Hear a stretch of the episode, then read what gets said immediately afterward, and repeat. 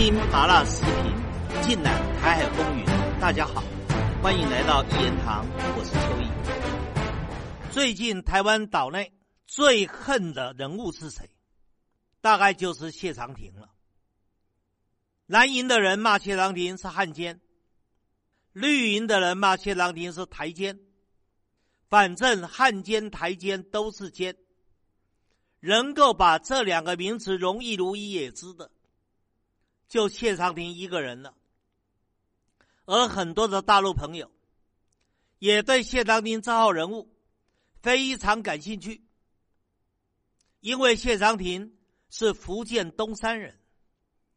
前几年他到东山祭祖的时候，一把眼泪一把鼻涕，很多大陆朋友看了感动，还对我说。看来谢长廷还有一点中国心，还有中华情。我说你们错了。谢长廷这个人最大的特色就是骗，他就是靠骗才能够在台湾政坛里面起起落落，三起三落。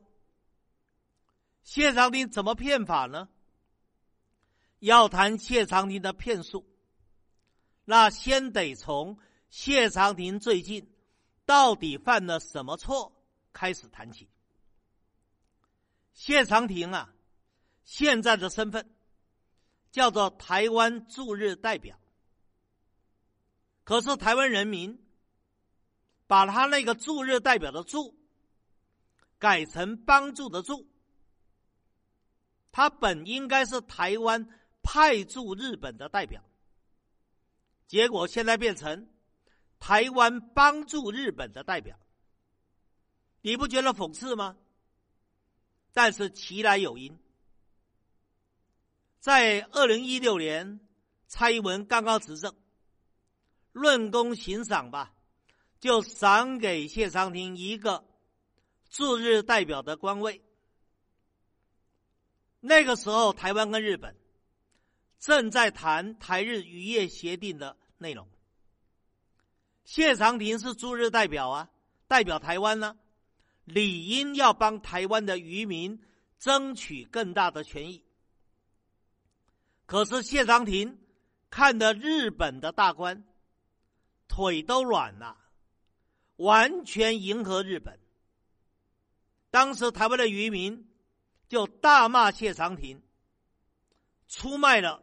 台湾践踏台湾尊严，很多的渔民扬言，看到了谢长廷就要揍他一顿。后来呢，日本针对冲之鸟礁，他海上防卫厅的公务船又驱离台湾渔船，甚至扣押台湾渔船，还逮捕了台湾的船长。台湾的渔民，当时台湾人希望谢长廷这个驻日代表要向日本人抗议啊，帮台湾人争取啊，没有。谢长廷这时候反而警告台湾渔民，叫你们别来这里捕鱼，你们还来。其实冲之鸟礁是台湾渔民的传统渔场。台湾人民很喜欢吃黑尾鱼，黑尾鱼特别好吃，也特别贵。黑尾鱼大陆叫金枪鱼，冲之鸟礁的渔场最多黑尾鱼，所以要台湾渔民放弃这个渔场，他们是不甘心的，他们是不愿意的。所以一听谢长廷说这样的话。完全站在日本人的立场，当然气愤了。后来，日本不是发生福岛核灾吗？核辐射污染了很多食品，卖不掉。日本想强推到台湾，谢长廷理应要向日本人抗议啊！你日本人不敢吃的核辐射污染的食品，怎么叫台湾人民吃呢？难道台湾还是你日本的殖民地吗？台湾还是你日本心目中的下等人吗？可是夏天没有，他反成为日本核辐射污染食品的最佳说客跟推销员。台湾人民对他又恨又加了一声。好，再来吧。这一次日本可惹了众怒了，他要把福岛核灾的核废水要倒到大海，要倒到太平洋，而台湾离日本很近呐，这一来对台湾的伤害太大太大了。你说到万劫不复都不过分，可是你知道谢长廷说什么吗？谢长廷说：“这些核废水是经过处理的，很干净，生饮都可以。”又说：“台湾的核电厂也有核废水啊，怎么有资格批评人家日本呢？”这话一出啊，台湾人民不分男女，集体愤慨。为什么？核废水可以喝，你谢长廷干嘛不喝？你说台湾核电厂有核废水，那个是正常核电厂产生的核废水，没有很多放射性的物质。可是你所谈的日本福岛核灾，是因为九级地震造成海啸。以至于核电厂受损、核泄漏所产生的核废水完全不一样。这一种因为核灾产生的核废水，它的放射物质当然数量要多了许许多多嘛。谢长廷还在帮日本人辩护。还因为这个议题去骂台湾的相关的官员，所以搞得天怒人怨呐。台湾人民都骂他了，汉奸台奸呐。而谢长廷也知道他犯了众怒，他原来为什么频频表演？因为他看到蔡英文跟苏贞昌的关系越来越不好。他觉得机会来了，他想能不能回到台湾取代苏贞昌，又重登行政院长，创他政治生涯的高峰。而他认为他最大的依靠就是日本的当权派，因为蔡英文搞台独，要对抗大陆，他就得靠日本。就得靠美国，所以谢长廷认为他可以挟日以自重，拉拢日本当权派，像是现在日本的首相菅义伟啦、副相麻生太郎啊、防卫大臣岸信夫啊、安倍的弟弟啊，若拉拢这些人作为后盾、作为靠山，就足以打败苏贞昌，就可能回国担任行政院长。这是谢长廷打的如意算盘，葫芦里卖的药。其实他的司马昭之心，我最清楚了。谢长廷算是与我交手最多、最频繁的一号政治对手了。我跟谢长廷第一次对垒，大概是一九九八年的年底，那一年。谢长廷到高雄，南下高雄选市长，而当时高雄的市长是正在如日中天的吴敦义，而我担任吴敦义竞选的策略长。谢长廷这个时候拿出了一卷绯闻的录音带，硬说吴敦义有婚外情，跟那个女记者搞不伦。可是这卷录音带是变造的，是伪造的，是假的。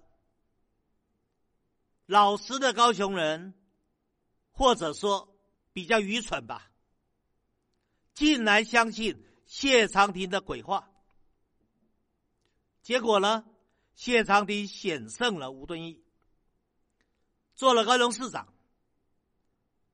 事后才被检调单位查证，录音带是变造的，是假的，婚外情也是假的，绯闻也是假的。但是吴敦义落选了，而那个女记者也离婚了，谢长廷却做了高雄市长，做了蓝霸天。第一次交手，谢长廷赢了。第二次交手，谢长廷已经由高雄市长做了民进党主席，又北上做了行政院院长。可是被我揭发他高雄捷运的弊案，这个弊案被揭发，轰动全台湾。谢长廷只好辞掉行政院长的位置。这时候，他跌落了神坛，到了政治的谷底。这一仗我赢了。紧接着第三战，是谢长廷两千零七年打败了苏贞昌，又跑出来要参与大选。他的对手叫马英九。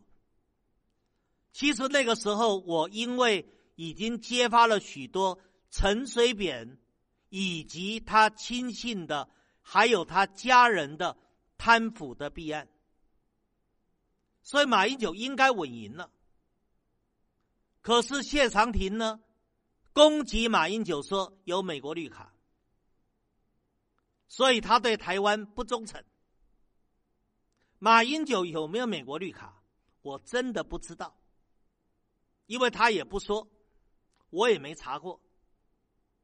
可是马英九的态度，闪闪躲躲、畏畏缩缩，一副做贼心虚的模样，所以被谢长廷连续逼问有没有美国绿卡，有没有美国绿卡，有没有美国绿卡，一下子被逼到了墙角。我原来认为马英九稳赢了，所以向国民党主席吴伯雄请了假，跑到埃及尼罗河上面。坐着游艇晒太阳。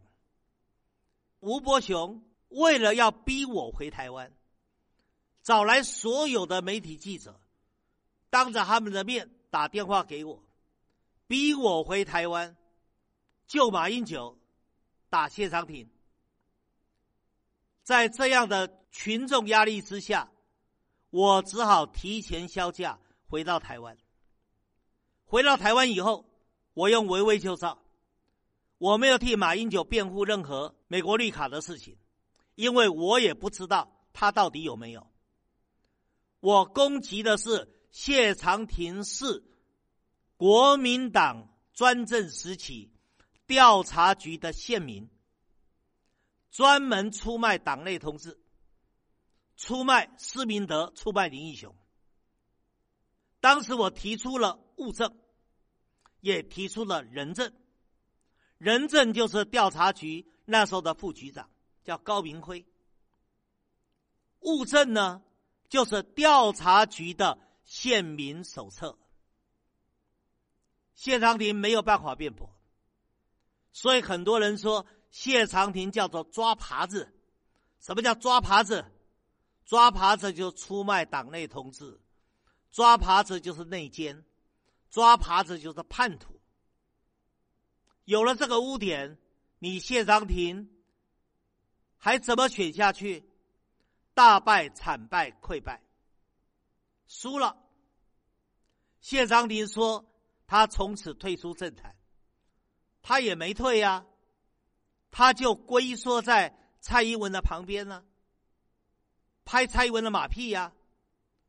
二零一六年，蔡英文做了领导人，论功行赏。就赏了谢长廷台湾驻日代表的官位嘛，而谢长廷有没有好好扮演好他应尽的角色跟责任？没有，他反而拿这一个驻日代表去讨好日本当权派，去出卖台湾人民，践踏台湾的尊严。怪不得，在这一次日本要把核废水倒进大海事件里面，谢长廷是真的现行了，真的让大家看到他的真面目了。这就是一个标标准准的汉奸加台奸，这就是谢长廷的传奇。但是这个传奇也是一个耻辱的过程。今天谈到这个地方。更精彩的内容，下一集里继续说。以上就是本期所有的内容，欢迎大家订阅一言堂。小小一个台湾岛，正在发生什么？台海热点，社会万象，你想听什么？欢迎留言告诉我。下期咱们不见不散。